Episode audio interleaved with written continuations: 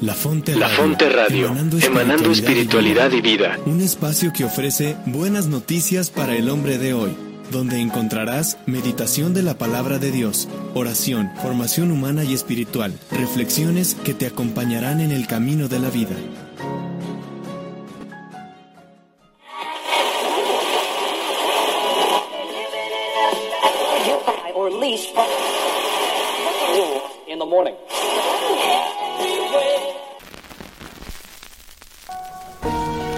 Amigos fuertes de Dios en La Fonte Radio.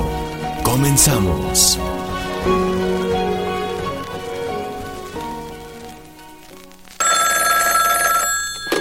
Bueno. Sí, sí, Talía, ¿hablas tú? Sí, ¿quién habla? Fray Mau, ¿cómo estás? Bien, ¿y tú? Oye, pues hoy tengo programa de radio y quería ver si puedes ser mi invitada. ¿Ahorita? Pues es a las 7. Es que me da pena. ¿Pero por qué? Porque hace mucho no te veo. Mm, yo tampoco, pero ¿te animas? No sé, déjame ver. ¿Qué tienes que ver? Tengo ver, que ver, pues, pedir permiso. ¿Y a quién? Pues pídele permiso. Es que ahorita no está mi mamá. Entonces, ¿me hablas o te hablo al rato? No, no, háblame al rato. Ok. Oye, pero no me cuelgues. ¿Por qué no? Porque quiero tu voz. Ah, entonces no te pierdas, amigos fuertes de Dios, está ya por comenzar. Bienvenidos. Oh, I got a live one here.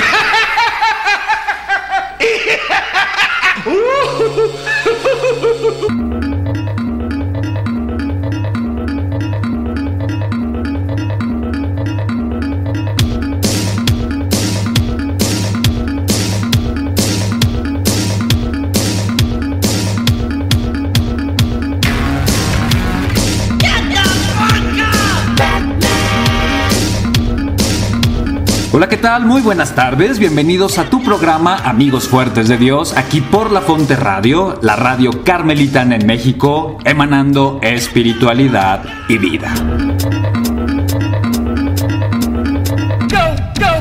¿Qué tal mis tornameceros? Bienvenidos a otro programa más de Amigos Fuertes de Dios en esta tarde de jueves 22 de abril del 2021. Este programa que se transmite a través de los micrófonos de La Fonte Radio, la radio carmelitana en México, emanando espiritualidad y vida. ¿Qué onda chavos? ¿Cómo están? Bienvenidos, les saluda como cada jueves su amigo y servidor, Fray Mau Moreno, la voz atrapada en tu radio. Gracias de verdad por sintonizarnos y por permitirme como cada jueves entrar por tus oídos para llegar a tu corazón. Llevarte la buena nueva de Dios, experiencias de vida y de amistad Recuerda, todo esto amenizado con lo mejor de la música de los 80. Te recuerdo nuestras redes sociales www.ocd.org.mx por si quieres conocer más acerca de los carmelitas descalzos de esta provincia mexicana de San Alberto. Si quieres conocer más sobre la programación que La Fonte Radio prepara para ti, recuerda visitarnos en www.lafonteradio.com. Si quieres saber más acerca de este tu servidor y conocer un poquito ahí de las cosas que te comparto, recuerda visitar mi Instagram, búscame como fray-mau. También recuerda, nos puedes encontrar en Facebook como La Fonte Radio o bien como Orden de Carmelitas Descalzos en México. Pues yo ya estoy listísimo, con los motores encendidos y con una gran alegría en el corazón porque el día de hoy tenemos un invitadazo.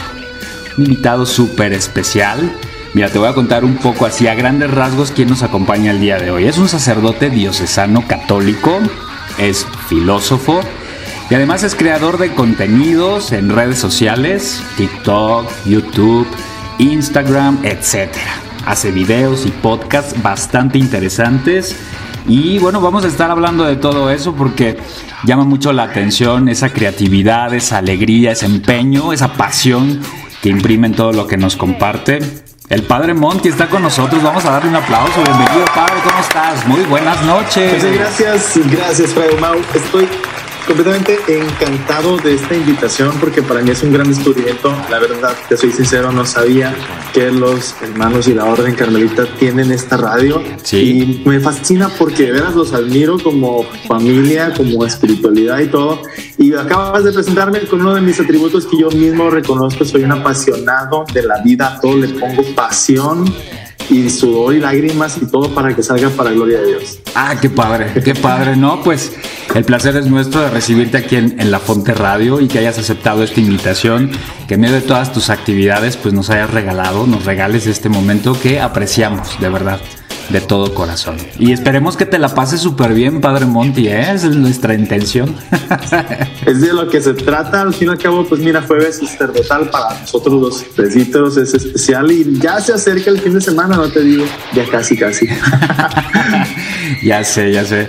Oye, pues yo, yo traigo un montón de preguntas que ya, ya, las tengo aquí listas, listas para ti.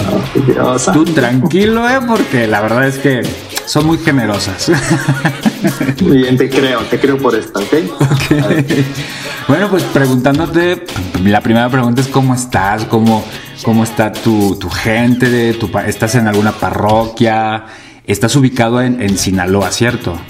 Así es, yo soy sacerdote de la diócesis de Culiacán, soy diocesano y estoy en una cuasi parroquia que estamos al norte de la ciudad, pasando el centro de Culiacán. Sí. Y es una, una pastoral urbana, digamos, en un barrio, sobre todo de gente mayor. Es una pequeña cuasi parroquia y sobre todo, pues es porque tengo otras, eh, otra misión pastoral, quizás de que me la encargó muchísimo el señor obispo, que es ser profesor del seminario. Ah, Entonces, como es una cuasi parroquia pequeña, eh, prácticamente doy clases todos los días en el seminario de Cesano. Ok, materias, filosofía, ¿qué, Filosofía. Uy, pues doy todo desde lo que es la metodología, método filosófico, la mm, famosísima y por supuesto muy importante la metafísica. Sí, claro. Cosmología, también en toda el área de hermenéutica y análisis de textos me, toca entrarle durísimo ahí con los seminaristas. Que pues yo les digo, cuando me preguntan de qué das clases en el seminario, yo les digo, soy profesor de metafísica y enseño a hablar con los muertos. ¿Cómo la ves? Órale, qué bueno. Sí, porque, o sea, bueno, porque la filosofía metafísica no es igual que lo que se llama por ahí. Metafísica, en las secciones de libros que vamos por ahí viendo en los supermercados o en las librerías, eso es zona de esoterismo y tal. No, no es eso lo que yo enseño, sino la filosofía primera. Exacto. que el, el libro de Aristóteles llamado Metafísica, pues es como el libro fundador de toda esa área de la filosofía, que es lo, troncal, digamos, la raíz de donde salen todas las ciencias, todas las variantes y enfoques de la filosofía. Pero eso de hablar con los muertos, ¿qué te parece? Eh? pues ya ahí tengo algunos encarguitos, ¿eh? me gustaría, me gustaría contactar con alguno, con alguna personita. sí, es que, bueno, es que es más atractivo que decir que yo enseño clases de cómo leer a los filósofos sin dormir ni morir en el intento. Al final, eh, hablamos con los muertos porque nos conectamos a la discusión y al diálogo que tuvieron los griegos hace miles de años, o igual a las salas aquellas de los ilustrados franceses donde debatían acerca de el gusto y de lo ético y del honor y todos esos temas que siguen siendo vigentes, por cierto, aunque tengamos otros términos. Claro, así es. Oye, pues qué interesante y, y qué afortunados los, los seminaristas que, que pueden de tu experiencia, de tu reflexión, pues poder recibir toda esta carga de conocimientos tan necesarios pues para su formación como sacerdotes. Y yo lo siento bastante mm, importante en mi vida ministerial, sin duda, el, estar ahí tan de cerca de cómo una vocación madura y cómo en mi caso me toca pues, pues orientarles en esa apertura de saber escuchar y comprender a personas que no piensan exactamente como uno. Claro. Justo estamos ahora viendo la filosofía contemporánea, autores que son ateos, autores que, que critican el cristianismo. Y al principio sí le cuesta trabajo al, hombre, a, los filósofos, perdón, a los, filósofos, a los seminaristas promedio, que son chicos buenos, que son chicos, digamos, católicos de toda la vida, muchos de ellos, que no se han planteado quizás una duda en su fe o contrastar quizás lo que se dice siempre. Y es un reto bastante importante, pues darles argumentos, porque si no pierden la fe también en el proceso.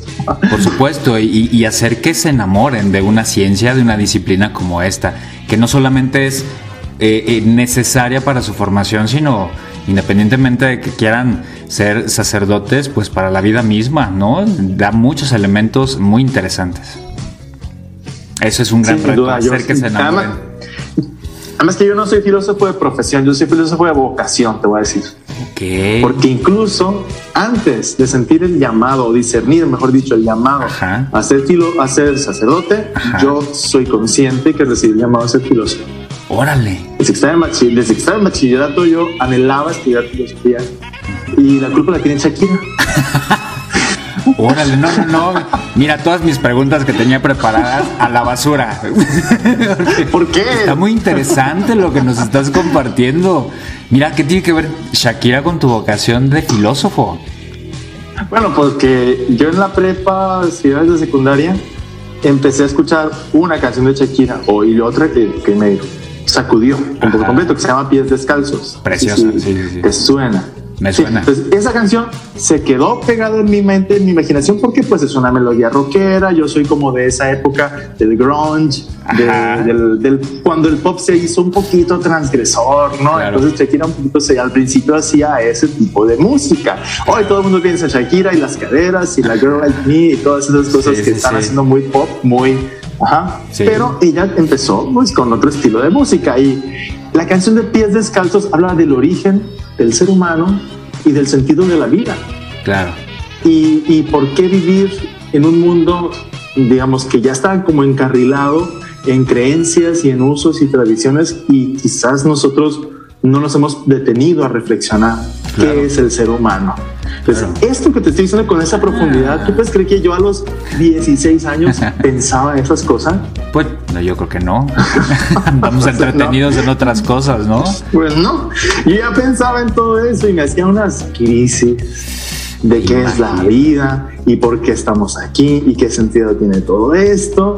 Y pues la verdad, sí, creo que filósofo empecé a ser desde mucho antes que pensar a ser sacerdote. Wow, qué Y padre. amo la filosofía, amo esto, todo esto. Qué padre. Oye, ¿y alguna vez te imaginaste estar como, como maestro, como, como profesor en el seminario? ¿Te alguna vez te imaginaste que, Híjole, que, que ibas a estar ahí? híjole, qué buena pregunta, ¿sabes? Es que yo realmente no me veía como profesor. Ok. Hasta que recibí el llamado a formarme para ser profesor, porque en mi primer año de seminario, Ajá. pues te voy a ser sincero, así, frontalmente y a todo el mundo que nos escucha, así, se los digo, yo soy un nerd matado a morir, o sea, yo, mi hermana me decía que yo tenía las boletas más aburridas del mundo, pues por los dieces, entonces, y sí, la verdad, entonces, pues desde el primer año de formación en el seminario, me invitaron a estudiar en España. Ok.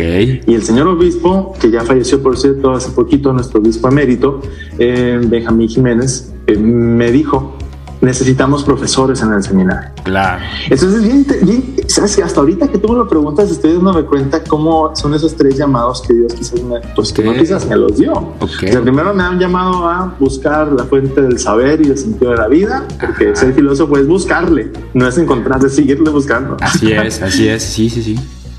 Y luego el llamado a ser sacerdote, que eso no sé si luego quieres conversar Sí, sobre sí, cómo sí. fue esto, pero el llamado a ser profesor. Yo todo mi estudio filosófico tuvo una orientación al servicio. Y eso lo agradezco tanto, ¿sabes? Porque Mm. ya desde entonces empecé a preocuparme por saber cómo eh, eh, compartir el saber, no nada más saber yo, sino cómo expresarlo y cómo compartirlo. Y Claro. así. mm, Oh, qué interesante, Padre Monty, ¿eh? No estoy encantado con lo que nos estás compartiendo y, y ahí se deja, se dejan ver eh, muchas de las cosas que, nos interesan conocer de ti.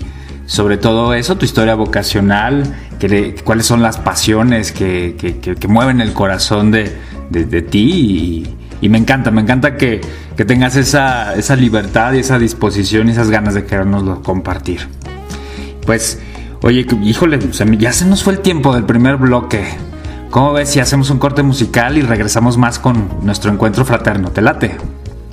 muchísimo.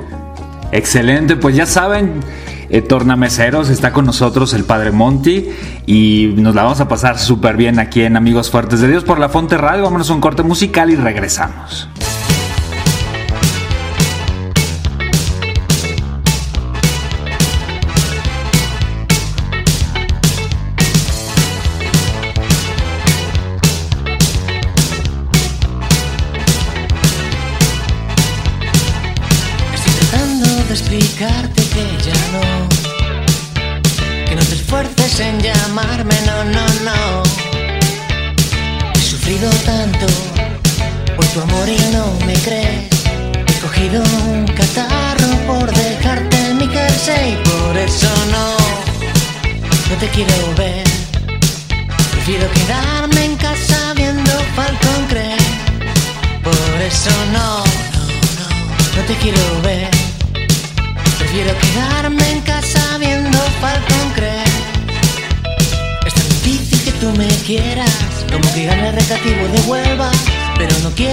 Te rías de mí.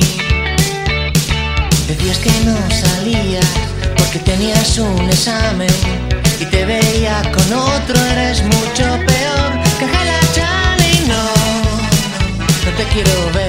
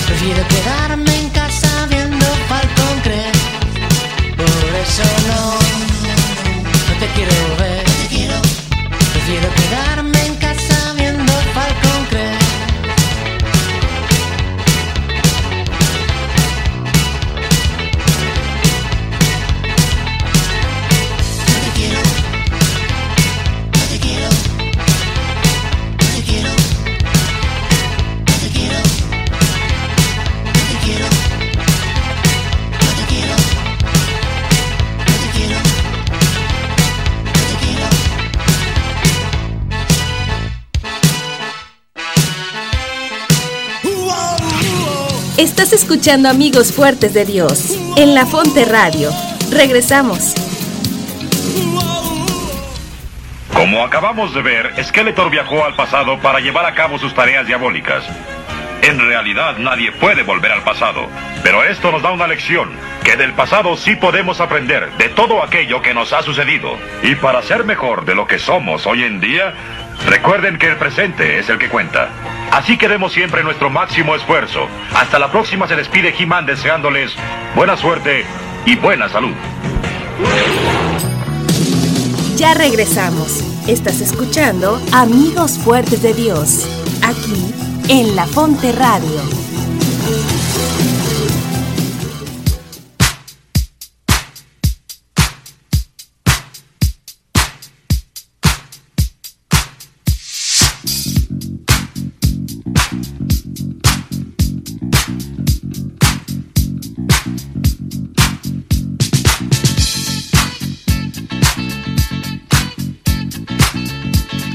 Gracias por continuar aquí en Amigos Fuertes de Dios por La Fonte Radio. En esta tarde de jueves 22 de abril del 2021 estamos compartiendo esta tarde con un gran invitado que si apenas está sintonizando nuestro programa, pues te pongo en contexto. Está con nosotros el Padre Monty, que es un sacerdote diocesano, católico, filósofo y creador de contenidos en redes sociales. Y ya arrancamos nuestra entrevista platicándonos un poco sobre eh, esta pasión y este gusto por la filosofía. Es profesor, formador en el seminario diocesano. Y eh, surge mi- otra pregunta, Padre Monty. Bienvenido nuevamente a La Fonte Radio, amigos fuertes de Dios. Y Gracias, Fray Mau. la pregunta sería, cuéntanos un poco de ti, de dónde eres, dónde naciste, un poco tus orígenes, tu familia, quiénes son. Háblanos un poco de las primeras etapas de vida de- del Padre Monte. Bueno, bueno, sin remontarnos a Adán y Eva y muchos saludos nuevamente a todos los que nos sintonizan. Eh, Voy a decirles sinceramente, soy, ya no sé si notaron por cómo hablo, soy del norte, soy de Culiacán, Sinaloa, originario de la misma ciudad de Culiacán. Mi familia pues es también de toda la vida. No somos una familia, digamos, no éramos una familia tan cercana a la vida de la iglesia, hasta el momento en que sentí la vocación. Pero sí, pues una educación católica. Yo hice la primera comunión a los cinco años. Uy, qué rápido. Súper chiquito. No, si eras un nerdazo, ¿eh? pero ¿por qué? Pero ¿por qué? Bueno, sí. ¿Por qué la hice a los cinco años? Pues porque mi hermano y yo, mi hermano que tiene dos años, que es mayor que yo, Mm, pues somos como del mismo tamaño, aunque no seamos de la misma edad. Entonces, como que sí colaba ahí. Y yo lo, imitaba en todo. Así que mientras él se aprendía las cosas de catecismo, yo me las aprendí con él y por eso, pues le pareció a, a mi mamá pedirle al párroco, me hicieron el examen y pasé. Qué padre, qué padre, qué padre. Pero yo recuerdo, mis recuerdos así más de infancia, pues es simplemente no borroso. Sí, todo lo que yo recuerdo de niño porque hasta el tercer año de primaria me diagnosticaron una déficit visual tremendo. Ok. yo, tenía una miopía súper, súper aguda y nadie se había dado cuenta. Y eso fue una antes y después en mi vida, la eh, que sí, o sea, me acuerdo, mis padres se sienten muy conmovidos porque porque no me acordaba, o sea, yo empecé a conocer a todo el mundo de nuevo porque no tenía capacidad de ver. Claro, claro y nadie se había dado cuenta. Y entonces yo recuerdo que me pusieron en tercero de primaria el cartel de las letras ese de que utilizan los optometristas. Sí. Y nada más alcancé a ver la E grandota y nada más. Órale, no, no, no, sí, sí, sí. Una cosa así. un problema muy grave, grave, sí, sí, sí. Eso no le pasa a cualquiera. Y pienso que también tuvo muchísimo que ver en mi, en mi desarrollo del mundo hacia adentro, ¿no? O sea, porque siendo niño, yo igual tenía todo el mundo por dentro de imaginación, de, de completar quizás o entender lo que no está como muy claro. Sí. Y en ese esfuerzo, pues al final me tocó desarrollar esto, ¿no? Que yo lo veo. O sea, muchos me han dicho, oye, padre, ¿tú por cómo, cómo le haces para explicar tan claro lo que es tan difícil? Ok. Pues por supervivencia, porque si no me mataba. O sea, yo es que niños, como no veía bien, pues intenté a ver, manejarme en lo borroso, manejarme en lo que no se ve, en lo que no se siente. Sí, sí, sí. Y sí, pues de esto es de Dios, la verdad, finalmente. Claro, claro. Oye, y, y por ejemplo en ese contexto en el que te encontrabas con esta limitación física, eh, donde te desenvolvías, eh, a, qué, jugabas, qué te imaginabas ser de grande, cuáles eran como los sueños de, del padre Monty, porque no sé si desde el principio, desde chavito empezaste con la inquietud de, ser sacerdote, y quizás sí, pero mi pregunta sería eso, ¿qué te, ¿a qué soñabas? Mm, ¿Cuáles eran como tus, tus proyectos de, ese pequeño? Yo soñaba mucho con viajar, eso sí, conocer muchas cosas, pero cuando empecé a escuchar historias de la Biblia, mm, me empecé a, soñarme viajando en el tiempo. Ah, qué padre. O sea, mi sueño de niño, yo que quería hacer de grande es ser viajero en el tiempo. Ok. Oye, la verdad, realmente no, suena raro, ¿no? Pero es que como una profesión como tal, yo no idealizaba una profesión. Claro. Y eso de viajero en el tiempo, creo que ahora lo estoy haciendo con lo que les comentaba en el bloque anterior. Sí. De, esta, de este esfuerzo que tengo de leer y, y, ayudar a los seminaristas a entender a los filósofos y autores de otro tiempo, ¿no? Claro. Que eso lo hace la hermenéutica filosófica. Claro. Y ya hasta la secundaria, bueno, ya hasta casi finales de la primaria, sí tuve una inquietud vocacional hacia el sacerdocio, porque nosotros, la familia, íbamos mucho al, ejido de donde estaba la casa, de, la casa de mi abuelo, sí. que justo está pegada a la iglesia. Sí. Entonces, todas las Semanas Santas iban misioneras franciscanas a evangelizar aquel pueblo. Y como veramos la familia pegada a la iglesia, pues estábamos ahí todo el día en la iglesia. Claro. Y allí, gracias a esas hermanitas, empecé a tener un abarruntar o a así intuir que Dios me quería para algo. Mm. Pero esa inquietud quedó dormida durante toda la secundaria, fue hasta el bachillerato cuando ya se hizo más explícita en el mundo de preguntas que yo traía adentro, porque les compartía que, que me percibió filósofo antes que sacerdote, porque primero fue así. Primero empecé a cuestionarme todo, o sea, ¿por qué existimos? ¿Por qué eh, hay mal? ¿Por qué hay bien en el mundo? O sea, todas las grandes preguntas estas sí. las, empezaba, las empezaba a plantear. Yo entonces estaba estudiando técnico en computación, me estaba yendo muy bien, de hecho eh, tenía becas incluso para estudiar carreras. Mis hermanos, mis dos hermanos mayores que yo, ya no les dije en mi familia, somos tres hombres, yo soy el menor de los tres hombres y luego sigue después de mí una hermana menor. A, los, a todos los amo muchísimo. Mis papás, gracias a Dios, viven los dos. Eh, em, y tenemos ya dos sobrinos en la familia. Mis, mis, hermanos, bueno, pues les decía que mm, mis hermanos son informáticos. Ok. Y a mí también me gustaba mucho, también por emulación y todo, hacer lo mismo que ellos. Pero yo quería dedicarme a lo creativo de la informática. mi, mi, sueño entonces en bachillerato era trabajar en Pixar. Oh, qué bonito sueño. Y, ¿cómo se era, era el boom de los gráficos 3D, Toy Story, todo eso era lo, lo nuevo. Ajá. Entonces yo decía, yo voy a trabajar ahí, quiero trabajar ahí. Y ya incluso tenía una beca para una universidad en San Francisco para irme a estudiar allá en lo que es artes de 3D y gráficos y todo. Pero en mis cuestiones filosóficas personales me di cuenta que no quería dedicarme a cosas sino a, algo que le diera realmente un sentido a mi vida. Y fue la, la, conversión y el conocer más mi fe lo que me dio una primera filosofía, una primera respuesta a todo, al, porqué de todo. Y eso llegó a mí como a los 17 años que, que por enamorado conocí a Dios, pero no por enamorado de Dios, sino porque Y ya no sé si, si, lo sepa, yo le he compartido en algunas ocasiones, este, una chica que me gustaba mucho en la prepa era de una religión no católica. Ok.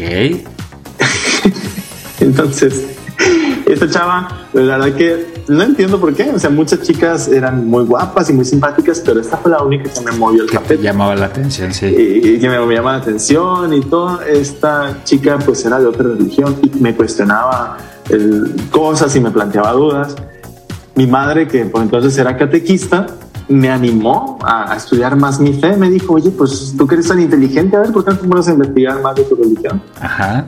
Y a partir de ahí, conociendo más a Dios, escuchando y, preguntando a los que saben, la verdad que di el giro hacia una vida espiritual, hacia una fe madura, y de ahí luego llegó el llamado a la vocación sacerdotal. Excelente.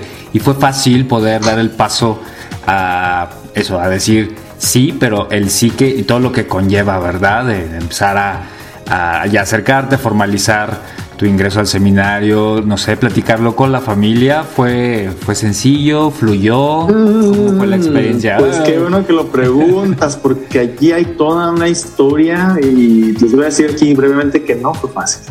Eso. Personalmente fue súper fácil porque lo vi claro, dije, Señor, tú me llamas esto es lo que quiero, es lo que había soñado, es lo que había esperado tanto tiempo. O sea, realmente el llamado le dio una luz y un sentido a mi ser y lo sigue dando. Claro. Mm, gracias a Dios sigo manteniendo esa luz encendida, nunca se ha apagado, aún si he dudado de mi, de mi fortaleza interior o de mi capacidad de respuesta, sé que está el llamado. Eso me ha sostenido, me ha levantado en momentos muy difíciles, pero cuando le dije a mi familia, fue muy difícil. Eso fue muy difícil, la verdad. Sí, te entiendo, te entiendo y, creo que mm, esto que nos compartes es, muy, es muy importante porque muchos de la, de, la, de la gente que escucha nuestro programa o pues también quizá a lo mejor está experimentando un llamado, se está, se está planteando la posibilidad de una vida consagrada o de una vida sacerdotal y bueno pues que sepan que, que también hay casos en los que no todo fluye tan tan fácilmente, sino que hay obstáculos, hay pruebas, hay retos, pero al final está esa determinación de la que tú hablas, ¿verdad? Que es la que nos hace movernos y, actuar y responder. Mira qué interesante, qué interesante. Muchas gracias por, compartir. Y me llama mucho la atención lo que, lo que mencionas, que en, todo en todos estos años pues siempre está la certeza de saberte llamado y, desde ahí pues estar perseverando, ¿verdad? Y eso lo agradezco mucho a Dios, el, que me haya confirmado de tantas formas que Él me ama y me llama. Así es. Oh, qué padre. Oye, oye, padre, ya nos tenemos que ir a otro corte musical. No me digas, híjole, Sí, hombre. ¿cómo está tan buena la plática? Está tan bueno. ¿Y te gusta la música? Completamente. ¿Qué te gusta? ¿Cuál es tu género de música favorita? Depende del estado del día y del ánimo y del hambre que tenga. Pero consumo de todo prácticamente, aunque más me oriento hacia lo, hacia buscar lo nuevo, ¿eh? Ajá. Más que todo. Busco siempre música nueva, pop, independiente, alternativa. Me encanta lo instrumental, el soundtrack, la música minimalista, la música clásica mm, no contemporánea, de, de académica. Y de gusto personal, así como muchísimo, muchísimo, fan totalmente perdido de Coldplay, Imagine Dragons, The Killers, Oh. eh, todos esos grupos de lo que es el post-punk en Estados Unidos. Me encanta la música en inglés. Eso es lo que más, más así como me, me engancha. Ah, y música de videojuegos, por cierto, también. Soy un loco de eso. Esa sí no la conozco, fíjate, pero la voy a, voy a investigar. Pero estos, estos grupos que mencionaste, buenísimos, me, me encantan también. ¿A mí quieres oír algo de Coldplay o de Imagine Dragons? Completamente. Estoy pues, puestísimo. Tú escoge, tú escoge la canción. te, te queremos consentir. Bien, vamos a escuchar una, la canción más cristiana, puede ser, de Imagine Dragons, que se llama eh, Believer. Ok. Sí, incluso ahí menciona, muchas, tiene muchas referencias y es un grupo que también tiene muchos mensajes de trascendencia. Una canción que invita a luchar y a creer, aun cuando veas que hay dificultades. Maravilloso, pues entonces vamos a escuchar esta canción y regresamos con más aquí en la entrevista en Amigos Fuertes de Dios por La Fonte Radio.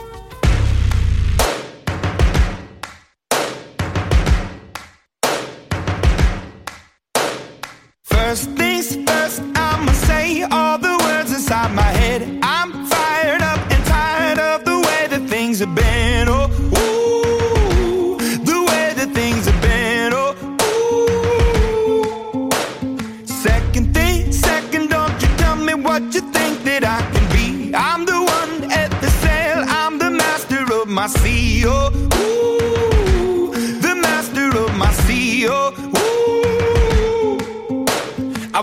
broken from a young age, taking my soak into the masses, writing my poems for the few that look at me, took to me, shook at me, feeling me, singing from heartache, from the pain, taking my message from the veins, speaking my lesson from the brain, seeing the beauty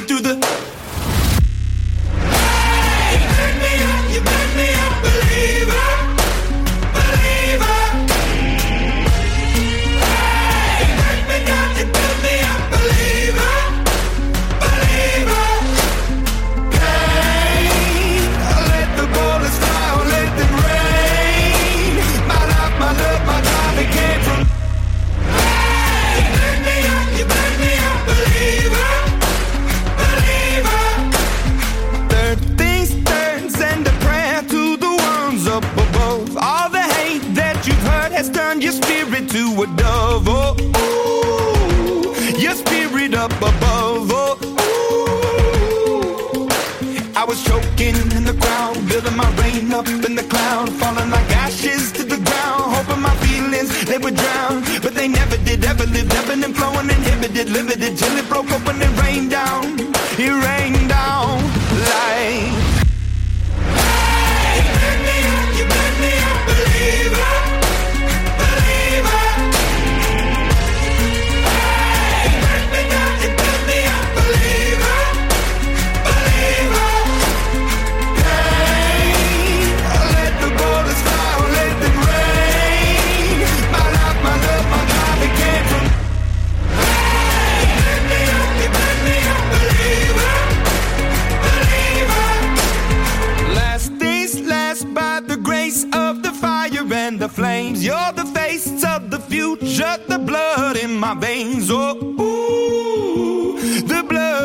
veins. Oh, ooh.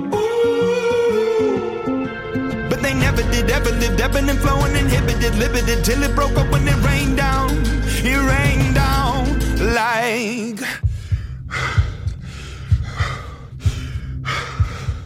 I want to stop. We can't.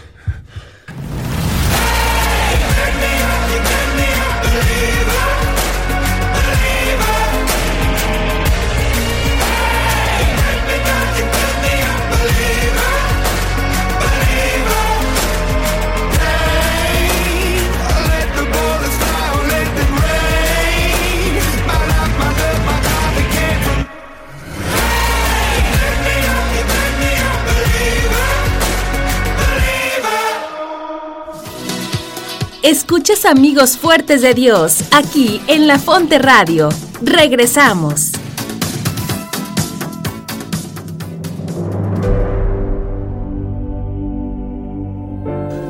Al rezar a Dios siguiendo a Jesús, nos unimos como hermanos con los que rezan siguiendo otras culturas, otras tradiciones y otras creencias. Somos hermanos que oramos. La fraternidad nos lleva a abrirnos al Padre de todos y a ver en el otro un hermano, una hermana, para compartir la vida, para sostenerse mutuamente, para amar, para conocer. La Iglesia valora la acción de Dios en las demás religiones, sin olvidar que para nosotros cristianos la fuente de la dignidad humana y de la fraternidad está en el Evangelio de Jesucristo. Los creyentes debemos volver a nuestras fuentes y concentrarnos en lo que es esencial, lo que es esencial de nuestra fe, la adoración a Dios y el amor al prójimo.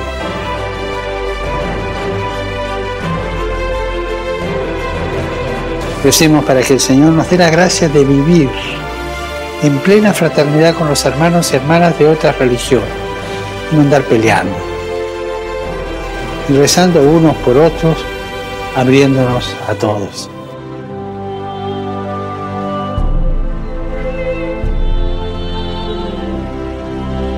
Ya estamos de vuelta en Amigos Fuertes de Dios, aquí en La Fonte Radio.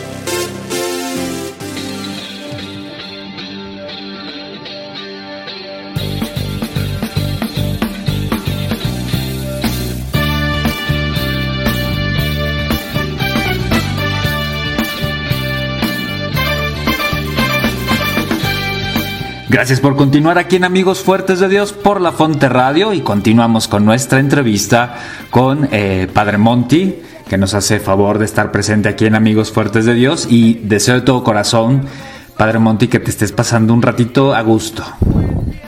Súper a gusto, gracias a todos ustedes que nos acompañan o que nos permiten hacerles compañía. No sé si es de ida o de vuelta el asunto, pero estamos todos, yo al menos, súper fascinado. Qué bueno, qué bueno. Oye, eh, tenemos una dinámica que aplicamos a todos nuestros invitados. Hasta ahorita nadie ha salido herido, ¿eh? Espero que yo tampoco. Han salido muy satisfechos. Espero que eso siga. Y contigo que puedas eh, pasarte la padre en esta dinámica de las 25 preguntas que ya las tengo aquí listas para ti. Dispara. Va que va. Recuerda que eh, yo voy a decir una palabra, una frase que me parece que tiene que ver contigo y tú lo primero que se te venga a la mente o al corazón vas a decir lo que te significa. Puede ser una palabra, puede ser una frase corta. Tenemos que son 25, así es que ahí vamos equilibrando un poquillo, ¿sale? Listísimo, entonces pues vamos con las preguntas. La primera, Padre Monti, es Internet. El mundo entero. Perfecto. La siguiente es una frase. Orar es más que rezar. Respirar y vivir. Que es como el eh, la frase que enmarca tu, tu trabajo en redes sociales. La vi en tu Instagram, en Facebook. Ahí la tienes, ¿verdad? Para ti, ¿qué es la oración? Ese es punto y aparte. Para ti, ¿qué es la oración, Padre Monti? Bueno, es que lo que completé de, de tu pregunta sí es respirar y vivir, porque Respirar en Dios vivir. estamos, vivimos, nos movemos, existimos, y no puede existir una, digamos, como una zanja o división, esquizofrenia entre mi vida piadosa, religiosa, en el momento en el que estoy rezando, y todo lo demás. Cristo nos dio el camino de una existencia en comunión, comunión con Dios. Para mí orar es eso, es esa unión. Qué maravilla. Perdóname, pero aquí me siento en casa, aquí con un hermano Carmelita y todos los que directa e indirectamente al escuchar la fonte, es que, verás, yo soy un místico perdido, quiero serlo, ¿verdad? Pero porque para mí orar es eso, es nadar en Dios, es, es dejarte empapar por Él, de por dentro, fuera, arriba, abajo, etcétera. Y muchas personas no lo saben. O no saben que lo saben. Claro. O piensan que están lejos o que no oran, pero están en una vida profunda de intimidad con Dios. Entonces yo me, me gozo al mostrar ese panorama o, o al mostrarle a mucha gente lo cerca que está el reino de Dios, de saborear ese maravilloso encuentro con el otro, con el desconocido, con el cercano, con el hermano que es Padre Dios, amigo Dios. Padrísimo, padrísimo. Y, me encanta porque en tu trabajo, en tus contenidos, justo es eso. Eh, les enseñas a, las personas, tu intención es enseñar esto, la oración, la diferencia que hay entre rezar y, lo que hemos aprendido a lo largo de los años, ¿no? Tú les enseñas desde los contenidos que- que elaboras, padrísimo, me encanta. Y que justamente, y voy a hacer aquí la publicidad rapidito, estamos por iniciar la campaña de Orar es más que rezar, el Santo Rosario, que yo quería lanzar para octubre de 2020, pero vamos a hacer en mayo del 21, mes mariano también de, de nuestra madre. Claro. Todo va a ser, va a girar en torno a cómo contemplar, cómo gozar, cómo celebrar el Santo Rosario, más que solo rezarlo. Y agárrense, allá en el Instagram los esperamos. Padrísimo, vamos a estar muy al pendiente y ahorita al terminar el, eh, este bloque nos hablas de tus redes sociales. Sí, sí, por supuesto. Vamos a continuar con la siguiente palabra, Sinaloa. Mi gente. Padre Monty, tu canción favorita, así favorita de la favorita del, del mundo, mundial. Muchísimo tiempo me estuve despertando con Every Teardrop is a Waterfall de Coldplay. Cada lágrima una cascada, porque creo que describe la hipersensibilidad tonta pero real que tenemos los quasi millennials o millennials, de que todo se nos hace tan difícil, pero tenemos unas ganas padrísimas de hacer de este mundo un lugar mejor. Y por eso más vale decir, aunque esté llorando, voy a luchar. Y aunque me esté sintiendo como sea, voy a transformar la oscuridad en luz. Me encanta esa canción. Fue un himno mío y sigue siendo un himno de los himnos que yo uso en tiempos de bajón, depresión o lo que sea.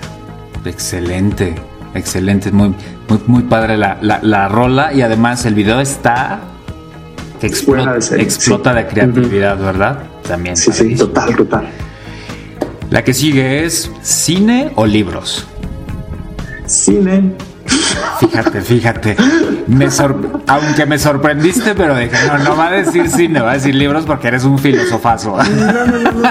Sí, sí, lo que pasa es que para una película se ocupan varios libros. Claro. Para disfrutar una película a fondo necesitas leer muchos libros. Entonces a mí yo gozo porque mm, todo me hace eco. Claro. En, en- en- en el cine me hacen eco cientos de libros.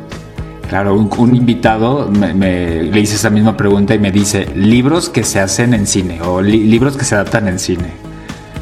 Padrísimo. Bueno, además que el cine, el cine para mí es, si me, si me hubieras dicho solamente cine, yo te hubiera dicho, es, es que es mi, mi éxtasis, digamos, de, de celebración, de diversión, de entretenimiento. Es mi fuente máxima de entretenimiento cine. Qué padre, qué padre, qué padre. Bueno, me, voy entonces a la siguiente pregunta que ya la tenía yo aquí lista, la tenía más adelante, pero vámonos de una vez. Película favorita, Padre Monty. La película favorita que he visto tantas veces que no me canso de ver. Ay, tengo que escoger solo una. Eh, bueno, dos. Ay, Dios. Bueno. Ay, Dios santo, es que de veras estoy.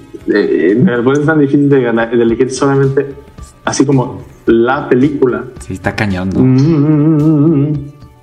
O piénsalo y me Silencio la para- contestas al rato. Ok, ok, sí. Va, a ver, va a llegar, va a llegar, va a llegar. Espero, Dios mío. Recuérdame es mi película. Excelente.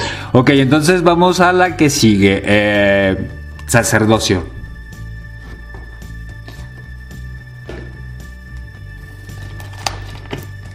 ¿Cómo estoy tardando en responder? No, no, no, tranquilo, tranquilo. Estás, estás en tu casa. Ok. Sacerdocio es mi horizonte, o sea, no, no solo en mi vida, ¿sí? lo que quiero ser siempre y, e in eternum. Eso no fue. Que así sea. Creo que, que- que así te respondo, así te respondo, in eternum. Perfecto. Pero, pero, pero, sí, sí, es que lo que pasa es que, claro, disculpen a todos el nerd este hablando en latín que quiso decir con in eternum. O sea, no significa para siempre. En el latín más puro y estricto significa movimiento hacia. Bueno, más bien, sí, in eternum. Es, es un movimiento, pero no físico, sino un movimiento a profundidad. Es como un bucear y estar siempre hon- o- en hondo en un mar que no tiene fin, pero que tampoco te ahoga, sino que te revive. Perdón que sea tan poeta, pero es que No, no, no, no, no. Nos enriqueces, nos enriqueces a todos y de eso se trata.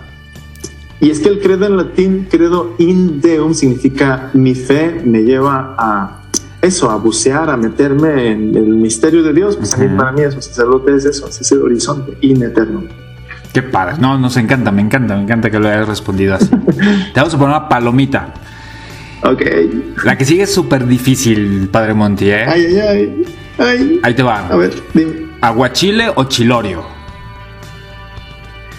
Aguachile. Sí, con los ojos cerrados. Sí, totalmente. Ok, salimos, salimos a flote. ¿Para ti qué significa eh, la palabra o el término o la experiencia de amistad? Para mí es el color de la vida. Así. Perfecto, qué chido. La que sigue es qué significa familia para el Padre Monti. Eh, pues la explosión de mi corazón, la raíz, mis alas, todo así. Qué padre. La que sigue es una frase. Hay que estar un poco loco para ser santo. Dos puntos. ¿Qué, qué quiere decir eso, Padre Monti? Cuéntanos, a ver. Hay que estar un poco loco. ¿Cómo se está loco para ser santo? Loco salir del molde, de la, del esquema quizás fríamente racional o mm, superficialmente vano, porque a eso es a lo que se llama hoy ser normal. Quedar en un cliché de normalidades. No destaques mucho, no te esfuerces mucho, mm, mm, sé como cualquier otro, ¿no? A- a- aprendiendo que eso es lo máximo. Entonces, hay que estar loco, ¿eh? yo creo que sí, porque la santidad eh, siempre va, va a ser transgresora, subversiva, incómoda y tremendamente encantadora al mismo tiempo. Me encanta, padrísimo. todos hay que estar locos, todos a vivir esa locura. Ah, yo sí, yo sí estoy en ello. Ok, perfecto. La que sigue, María. Ternura. Sí, sí, sí, sí lo es. Así es. La que sigue, Padre Monti, TikTok o Instagram. Insta- Instagram. bueno, A ver, bueno, lo, lo que pasa es que, bueno, es que vamos a ver. TikTok para mí es diversión. TikTok es hacer algo que me gusta. Es un terreno mío de libertad donde yo comparto lo que es así. Claro. Instagram para mí es un lugar de encuentro, digamos, ya con un propósito evangelizador más explícito, ¿no? Para Sí. mí es mi escuelita, Ah, qué mi bien. escuelita de, de- de espiritualidad, así como lo, lo planteamos hace un momento. Qué padre. Perfecto. Entonces sí te, vali- te valemos las dos. Sí, Instagram, por. Instagram, ok. La que sigue es filosofía. Mi pasión. Tarde te amé, ¿no? Muy pronto. te amé. sí. El, el amor, la pasión por la búsqueda de la verdad. Uy, sí, eso me llena, no sabes cómo. Pago por eso. De hecho, he pagado por eso. eso, mira, te voy a contar, simplemente les voy a contar así rapidito. Échale, échale, venga. Eh, mira, cuando yo hice mi último viaje a Europa, así. Ajá, La semana pasada. pero nada- o sea, nada más he hecho tres viajes a Europa en mi vida. O sea, cuando fui a estudiar, luego me regresé por un verano después de tres años sin ver a mi familia estudiando allá en Europa. Regresé. Y luego el, el segundo viaje fue volver a terminar mi, mi doctorado. Ujú. Y el tercer viaje, yo decía, pues voy a, estoy ahorrando porque voy a ir a Europa. Ay, padre, ¿y dónde va a ir? ¿Qué va a visitar? París es encantador y que este, lo, me decían, que, que los Países Bajos, que por allá en Alemania, el sur de Alemania, que Polonia. Que, mira, pues yo voy a ir, les dije, a encerrarme 15 días en una fría biblioteca de Pamplona y participar en dos congresos. Es hacer. Esas fueron mis últimas vacaciones en Europa. O sea, no salí, no vi la luz del sol. Escribí un artículo, participé en un congreso, me la pasé increíblemente y fue hace cuatro años. Desde que ya quiero volver. Claro. Hacer lo mismo. No me entiende Claro. nadie eso. No, pues es que es tu pasión y, y- y- y se vale, ¿verdad? Padre, qué padre. Ujú. Clarísimo. Oye, ¿has, has escrito algún, hacemos una pausita aquí en, el- en las preguntas, pero ¿has escrito algo, algún libro, algún, algo? Está a punto de salir publicado por fin el libro de mi tesis doctoral. Órale. Que me la pasé por mucho tiempo descifrando los puntos que me preguntaron el, el- el- los sinodales, que desde el principio me dijeron está lista para ser publicada, pero lo siento mucho, mi gran pecado es ser perfeccionista. Entonces, casi te diría 10 años después, porque tal cual es, va a salir a la luz este libro sobre, eh, es una tesis sobre Dios creador en dos vertientes. Creador del universo y creador de la existencia de, de cada persona Sí. de forma asimétrica, que eso es una novedad en la filosofía. Mm. Y la introdujo esa novedad el autor en el que hago ese estudio, que se llama Leonardo Polo, filósofo de Madrid, mm, hace poco tiempo falleció. Decir Dios creó el universo y decir Dios es creador de la persona humana son algo incomparable, Claro. es decir, asimétrico. Entonces, toda la filosofía que hay detrás de eso. Es muy técnico el libro, no es un libro comercial, pero pronto haré el ensayo ya de divulgación sobre ese libro. Ah, qué maravilla. Mucha suerte con ello, entonces. qué padre. Muy bien, la que sigue. Ay, porque nos faltan algunas todavía. Pero. Ay, ay, ay. Ah, mira, la que sigue. eh, a ver si te sorprende que lo sepamos. Nadar. Para, para Padre Monti, ¿qué significa nadar? Nadar de agua, natación, nadar. es mi metáfora mística favorita. Eso es para mí. Y ascética también, por cierto. Es mi metáfora espiritual, nadar. Excelente. ¿Desde hace cuánto que nadas, padre? Fue, a- eso sí, tarde te amé, hermosura tan antigua, porque me empe- empecé a nadar hace dos años y medio, pero me volvió un fren- frenético de la piscina, o sea, ya a poco tiempo de, de empezar clases ya eran kilómetros lo que nadaba diario, nadaba diario y, y es que encontré eso, es mi elemento, el agua, no, no, no lo sabía. Suena un poco raro y, hey, hey, soy católico, esto no es algo de New Age, pero me gusta la idea No, claro. de que cada persona vez se identifique con algo de la naturaleza y yo descubrí que Claro. lo mío es el agua. Claro, somos parte de un todo, un complemento de un todo, ¿verdad? Una sensación de libertad, de fuerza, de fluir, sí, sí. ¿verdad? Muchísimo. Cómo te abraza el agua y te sostiene y te conduce. Qué chido. Es, es, es- sí, por eso yo digo, es mi metáfora mística, y Mística. ascética, es para mí una fiesta. Qué padre, qué padre, qué padre. Eres más saludable. ¿Sabes? Totalmente. Comida favorita para el padre Monty. Sushi. Qué rico. Que aquí en Sinaloa es, hay una, cosa muy sui generis, tienen que venir a Sinaloa para probar sushi sinaloense. Es, no es sushi japonés. Ah, mm, ¿qué elementos tiene así? Pues sobre todo los deliciosos mariscos de nuestra costa, que son lo mejor. Y ya no se diga más. Y ya no se diga más porque unos camarones. No, no, no. Mejor vámonos a la que siga, vamos a la que sigue. ¿Bosque o playa? Playa, playa. Claro, claro. ¿Qué es lo que más le molesta al padre Monty? Los mosquitos y el zacate. De hecho, soy alérgico tremendamente a esas dos cosas. Híjole. Santo. Por eso dijiste, Ajá. bosque, dijiste, bosque, sáquenme de aquí. Excelente. ¿Qué es, ¿Cuál es el santo que más admiras? San José María Escriba. Ok. L- Muchísimo. ¿Qué es lo que más le admiras a, a San José Escriba? Pues el que fue un sacerdote diocesano toda su vida, a pesar de haber fundado, digo, a pesar, me quedó un poco peor el a pesar. digo, a pesar de lo que pueda creer mucha gente, Claro. que fundar un, por este caso la prelatura o el Opus Dei, o fundar una congregación religiosa, ah, para algunos significa como dejar afuera la dimensión de ser diocesano, pero él lo vivió toda su vida, entonces por eso a mí me encantó eso de él. Y su capacidad contemplativa y su humanidad para llegar a las personas de una forma, digamos, normal. Claro. Él fue uno de los primeros impulsores del apostolado de la amistad, que simplemente consiste en sentarse a tomar café y conversar con la gente. ¿Qué le hace que no hables explícitamente de la Biblia o de Dios? Simplemente ser como Jesús, estar con la gente Claro. y, y a compartir sus alegrías, sus penas, como cualquiera, amar la calle, la naturaleza, la música sana, aunque no sea música religiosa.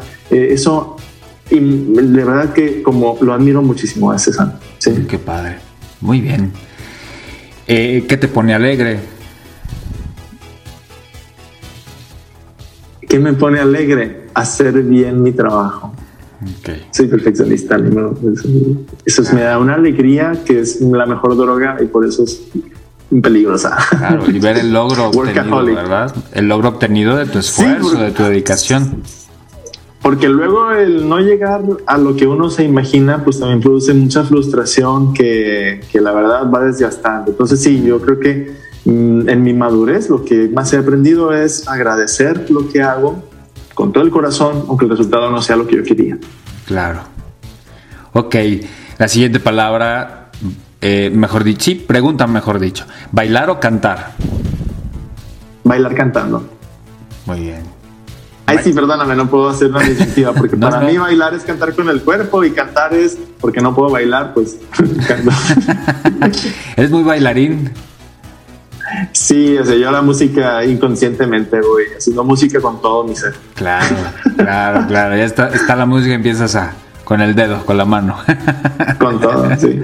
La siguiente pregunta, perdón, palabra es COVID-19. Para mí ha sido el COVID-19, el... ¿Cómo lo quería decir?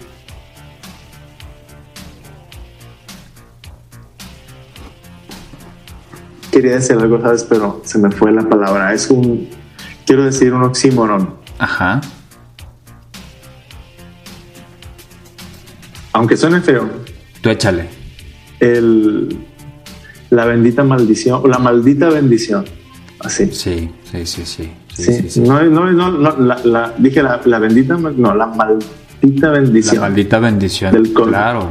La maldita bendición del COVID, porque no voy a decir la, la bendita maldición, no, la maldita bendición, no. La bendita maldición del, yo así lo diría. ¿Qué es para mí el COVID-19? Una maldita bendición. Me encanta. He, sí.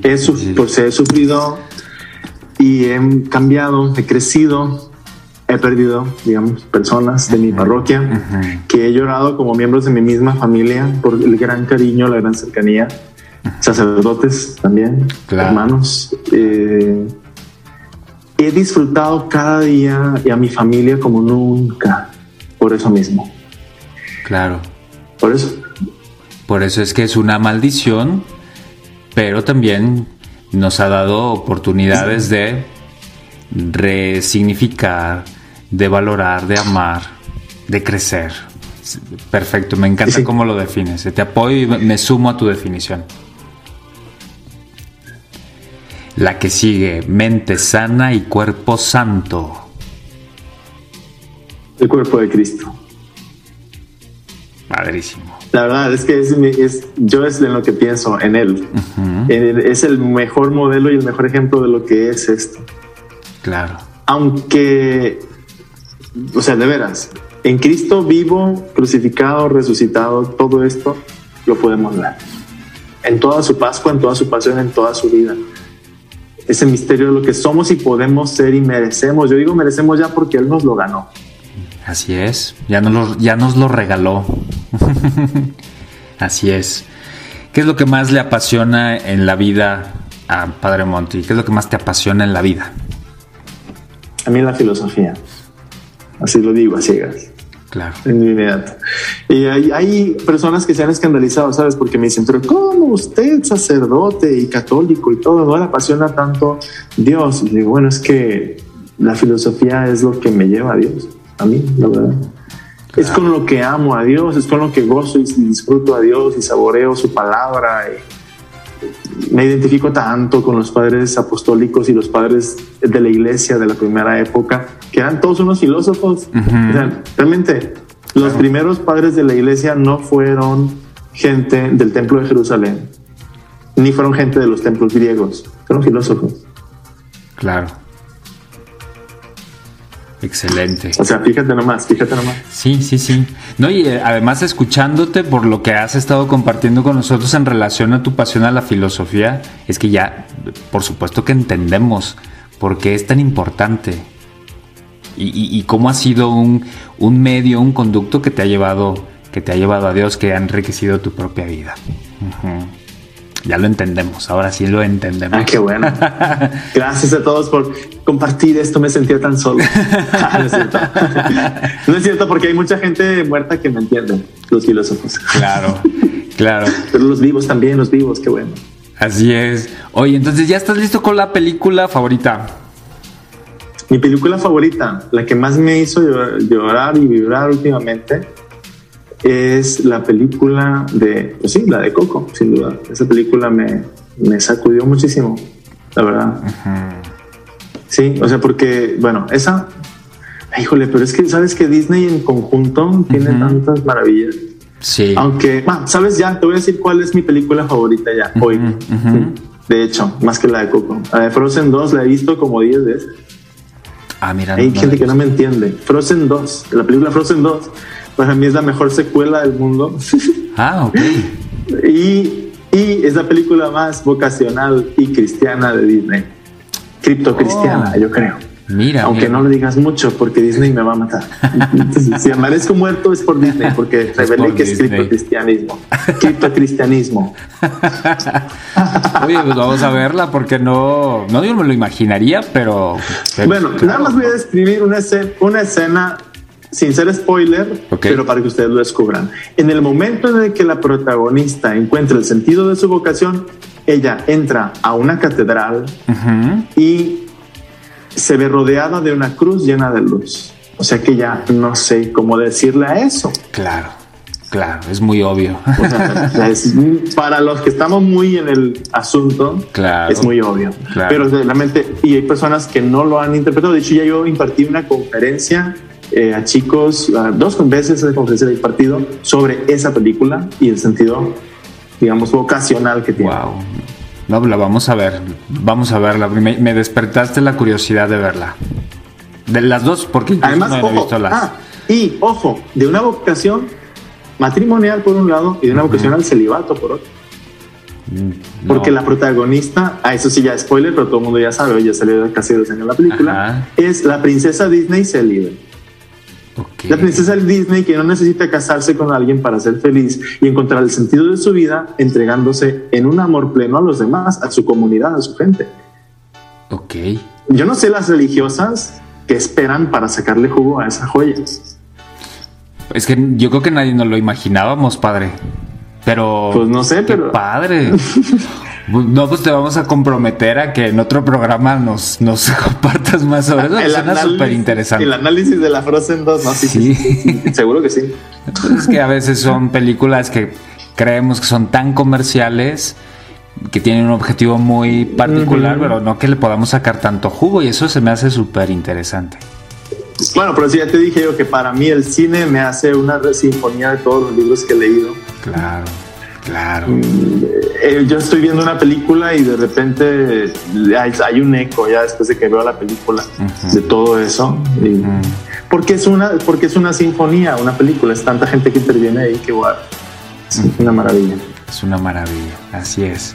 Pues ya es la última pregunta, palabra, y con esta terminamos. Jesucristo. Mi vida. Excelente. Bravo.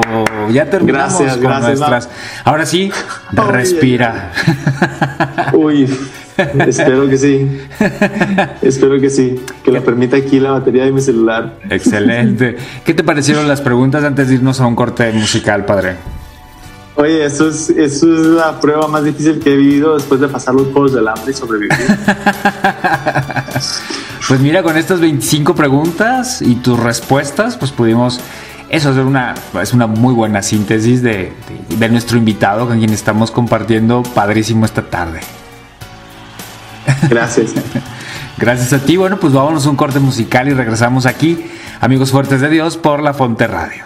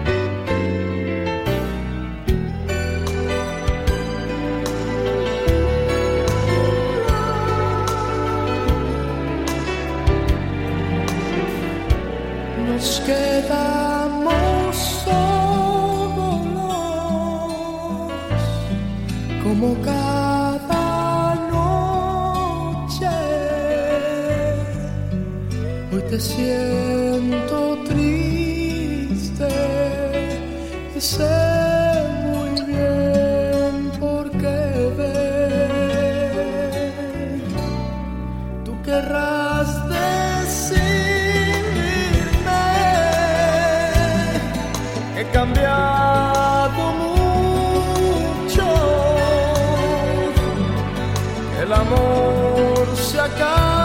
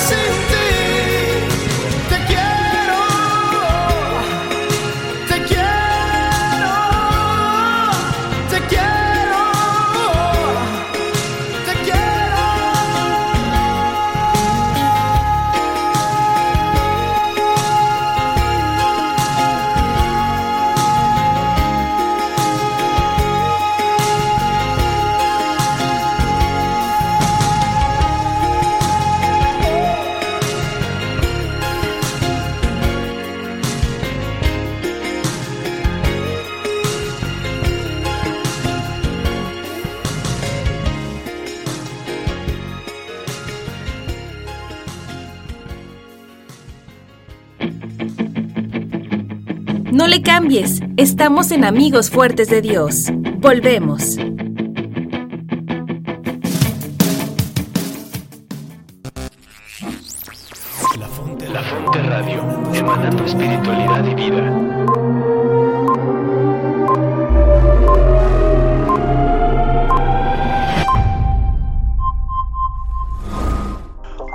Todos nuestros amigos fuertes de Dios. ¿Qué tal Mauricio? Muy buenas tardes tengan todos. Les tengo una muy grata recomendación el día de hoy. Esta vez les platicaré sobre una película italiana de reciente estreno en una de las plataformas más populares del momento. Se trata de una comedia, pero con una buena dosis de reflexión ante la vida y la conciencia de luchar por lo que uno anhela y cree. Se trata de la increíble historia de la Isla de las Rosas, un título que describe perfecto esta bella cinta que de entrada les comento fue real. basada en la historia de Giorgio Rosa y la pequeña nación que él fundó en 1968 y que de alguna manera representa los sueños y aspiraciones de toda una generación de esa época. Y sí, como lo oyeron bien, él decide construir su propia isla a escasos 11 kilómetros de la costa de una población italiana llamada Rimini. Rosa empezó en 1958 con la idea de montar una plataforma artificial en aguas abiertas e internacionales, fuera de la jurisdicción territorial italiana, y decide proclamar ese lugar como un estado independiente. Puso en marcha la insólita obra en 1966 y concretó su sueño el 1 de mayo de 1968.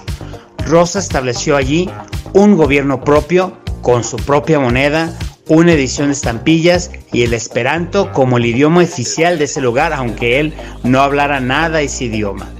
En síntesis, esta película aborda la historia casi inverosímil de un hombre que busca su libertad e independencia tratando de vivir en un espacio territorial libre de leyes, donde cada habitante o patriota de esta nueva nación hiciera tal cual lo que se le diera en gana. Claro que al estar muy cerca de la costa de una población italiana con alta densidad de población joven, se convierte en poco tiempo en una especie de discoteca de verano, ideal para pasar un día entero asoleándose, bailando y divirtiéndose de lo lindo en una plataforma de 400 metros cuadrados. Es una película entretenida con una ambientación muy bien lograda de finales de los 60 que maneja un mensaje de optimismo, pero sobre todo de continuar soñándolo por lo que uno anhela en la vida, buscando la manera de sortear cualquier obstáculo que se presente. Y uno de los principales obstáculos que comienza a acarrearle su nueva nación fue que el gobierno italiano no ve con buenos ojos que un anarquista, ciudadano italiano, lograra establecer su propio territorio, territorio digamos, autónomo, aún a pesar de haberse establecido en aguas internacionales, donde en teoría ningún gobierno pudiera llegar a tener injerencia en dicha isla. Y el mismo Rosa quien busca el respaldo de mantener vivo su sueño de independencia, acude a organismos internacionales en búsqueda de amparo y protección. Así que en medio de esta vorágine de acontecimientos turbios para Rosa y sus amigos, cada uno a cargo de un ministerio como si se tratase de un gobierno auténtico, la película resulta muy divertida adicional a una trama romántica que se cuenta en paralelo, no deja de mostrarlos un mensaje de perseverancia de cómo un hombre está dispuesto a llevar su idea hasta sus últimas consecuencias. Les repito el título de esta cinta italiana, La increíble historia de la isla de las rosas, donde al final aparecen fotografías reales de tal isla. Me parece que pasarán un momento muy entretenido en comunidad y en familia. Espero tengan la oportunidad de disfrutarla nos escuchamos Dios mediante la próxima semana aquí en La Fonte Radio en Amigos Fuertes de Dios. Muchas gracias Mauricio, te mando un fuerte abrazo, cuídense todos, gracias.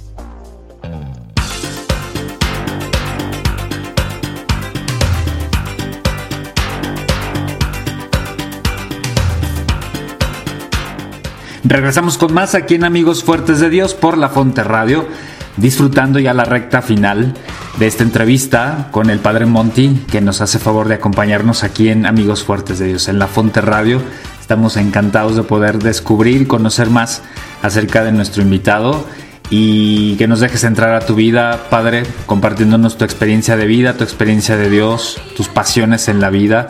Eh, es un tesoro para nosotros, te lo agradecemos de todo corazón. ¿Cómo te la has estado pasando aquí en, en nuestro programa? Yo me estoy pasando como niño y más. Yo creo, sí, sí, estoy disfrutando muchísimo y te agradezco, Fray Mao, esta experiencia y poderla compartir con tanta gente que está escuchándonos también en este momento. Así es, muchísimas gracias a ti. Y bueno, pues te, te quiero preguntar dónde podemos encontrar los contenidos que eh, de gran calidad y que generosamente elaboras. ¿Cuáles son tus redes sociales? ¿Dónde te podemos encontrar, Padre, Padre Monti? Sí, con mucho gusto. Así, con mi nombre artístico, como yo digo, Padre Monty, me pueden encontrar en Facebook, Instagram y TikTok. YouTube también tengo, pero no estoy creando contenido nuevo de momento. Sí. Me estoy enfocando más en esas otras redes. Y también me pueden encontrar así como Padre Monty. Aunque en cada plataforma vas a encontrar algo distinto, En Facebook está la transmisión de la Santa Misa en vivo que hago en servicio con mi diócesis eh, a mediodía y al atardecer ya también desde mi parroquia. Y no se Ahí, pues, pues, no se pierdan las homilías del Padre Monty porque están geniales. Gracias, Frank. Gracias, Frank Mau. Y es que, bueno, la verdad, disfruto la palabra de Dios, la, la gozo cada día y dejo que me hiera la palabra, que me mueva, que me sacuda y de eso es de donde sale este servicio de servirles la palabra. Yo con mucho gusto estaré, encantado de servirles la palabra de Dios en charola de plata y disfrutar ese manjar exquisito. Es ahora que muchos han vivido a distancia la Eucaristía, Claro. me han comentado que han apreciado mucho más que antes el, el pan de la palabra. Eso. Y creo que ese, es, ese era el tesoro que queríamos descubrir. Entonces yo les quiero servir también a ustedes, los que me escuchan. Eh, cada día tenemos en vivo esta Santa Misa. Padre Monty, busquen en Facebook, ahí me van a encontrar. Excelente. En Instagram, Instagram es mi escuelita de espiritualidad. Así, le- así lo quise hacer. Claro. Que debido a la pandemia fue cuando empecé a construir pues un contenido muy específico para una necesidad muy particular que es aprender a hacer oración. Muchas personas eh, por motivos de la pandemia empezaron a rezar más, pero me decían, padre, yo rezo, hago oración, pero no encuentro paz. Entonces, por ayudarles a ellos y a muchas otras personas en el mismo tema, empecé esto, cápsulas de un minuto máximo sobre cómo orar en las distintas moda- modalidades que nuestra riquísima espiritualidad cristiana católica nos ofrece. Claro. Eso es eh, lo que puedes encontrar ahí. Y estamos por empezar en Instagram eh, una campaña durante el mes de mayo que se llama Orar es más que rezar el rosario. No porque no vayamos a rezar el rosario, por supuesto, sino Claro. porque vamos a descubrirlo, el Santo Rosario, como herramienta. Me gusta más decir como herramienta que como arma. Ya ves que hay mucha gente Sí, que dice sí. que el rosario es el arma. Yo digo, cuidado que me pegas. ¿no? bueno, entonces, el cuidado, a ver, es que bueno, sí, yo entiendo arma, metáfora, es espiritual, etcétera, pero creo que más es pacífico. A mí me parece decir que es una Así es.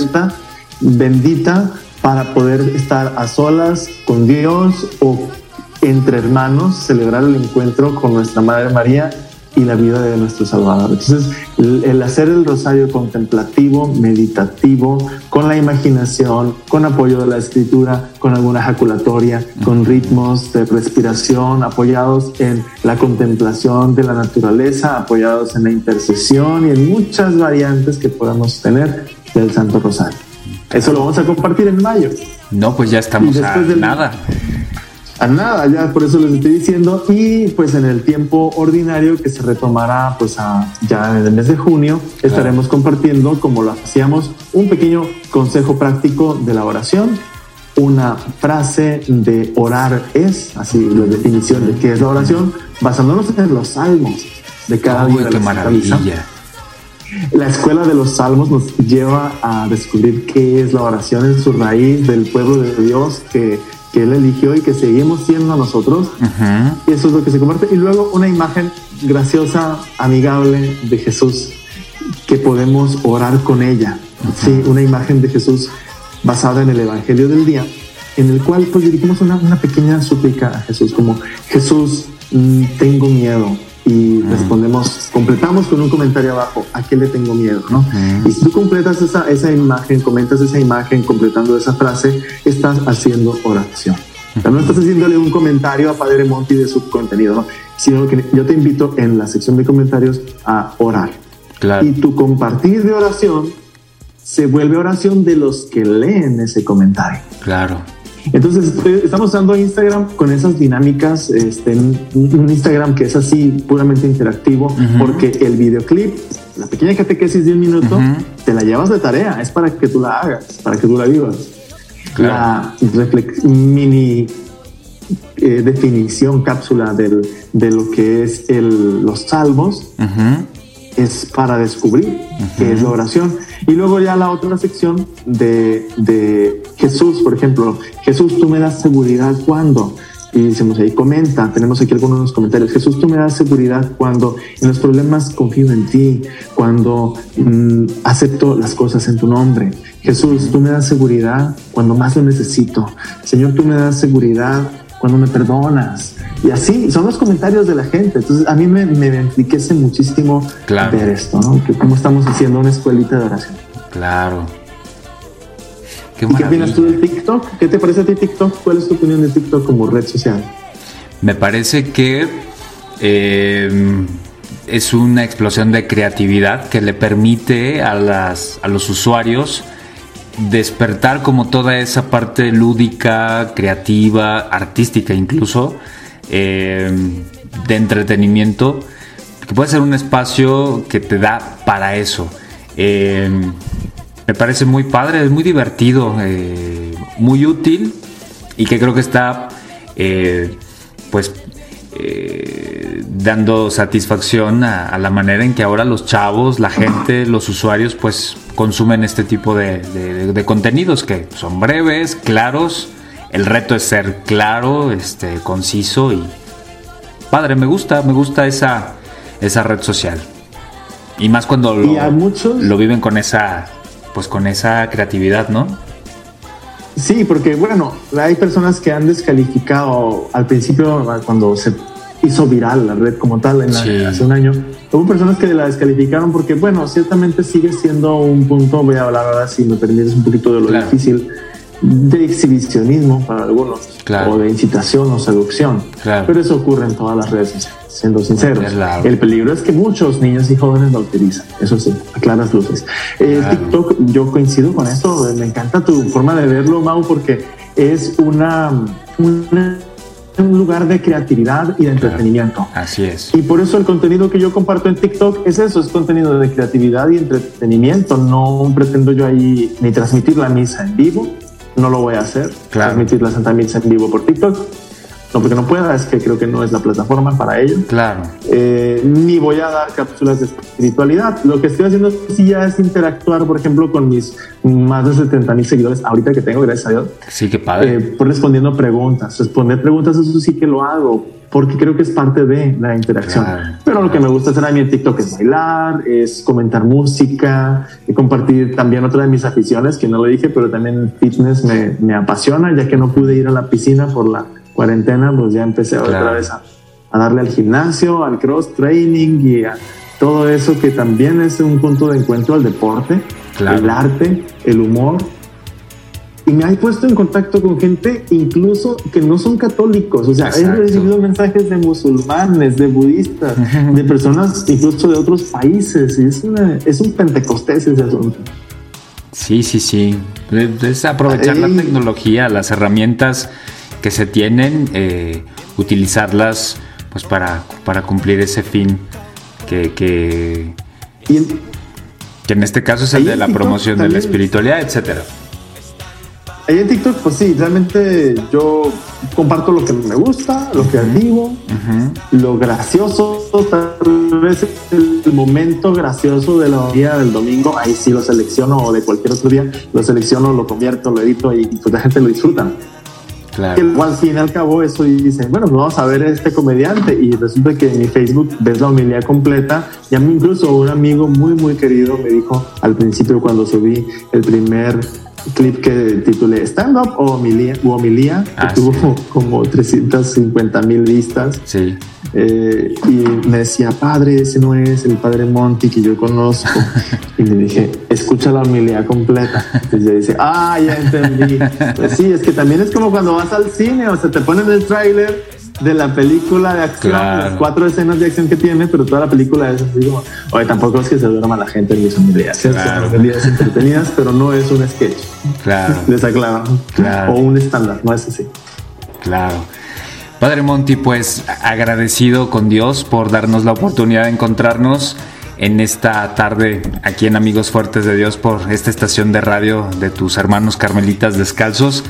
Encantado de poder encontrarte, poder compartir, de charlar y de pues pasar un momento fraterno y de descubrir a un hermano sacerdote valiente, apasionado, inteligente, carismático, eh, alegre y sobre todo rompiendo esquemas de lo que comúnmente imaginamos o, o queremos o pensamos que es un sacerdote.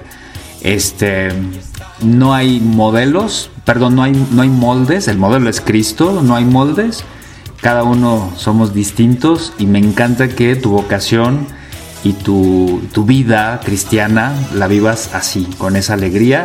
Encantados de haberte descubierto así, al Padre Monti como, como, como tal. Es un tesoro y te lo agradecemos. Gracias, Fabián. Muchas gracias a todos también. Y estoy encantado de estar en este espacio y seguramente volveremos a encontrarnos eh, en conversando de otros temas porque la verdad es que hay mucho de qué conversar. Así es. No, pues agradecido. Vamos a dar otro aplauso a Padre. Hashtag autoinvitación. Así es, no, no, no, encantado, ya sabes que es, es tu espacio y, y- y ojalá que la comunidad virtual que has ido formando durante este tiempo, que se ha sumado a tu, a tu, a tu trabajo, este, siga creciendo y, y que todo esto pues le siga llevando a Dios, que ese, ese es yo creo que la, la principal intención, ¿verdad? De, de- todos los que nos que dedicamos a esto. Claro que sí. Pues gracias Padre, que Dios te bendiga y, y nos vemos pronto aquí en, en- en Amigos Fuertes de Dios por la Fonte Radio. Un abrazo. Gracias igualmente. Bendiciones para todos.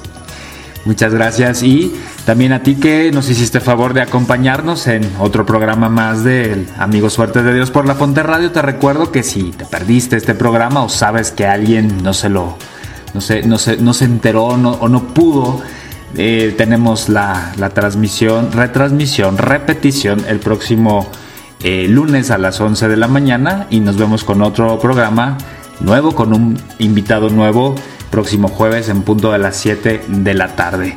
Pronto los podcasts de estos programas, de nuestra programación en la Fonte Radio, te diremos cómo los vas a obtener.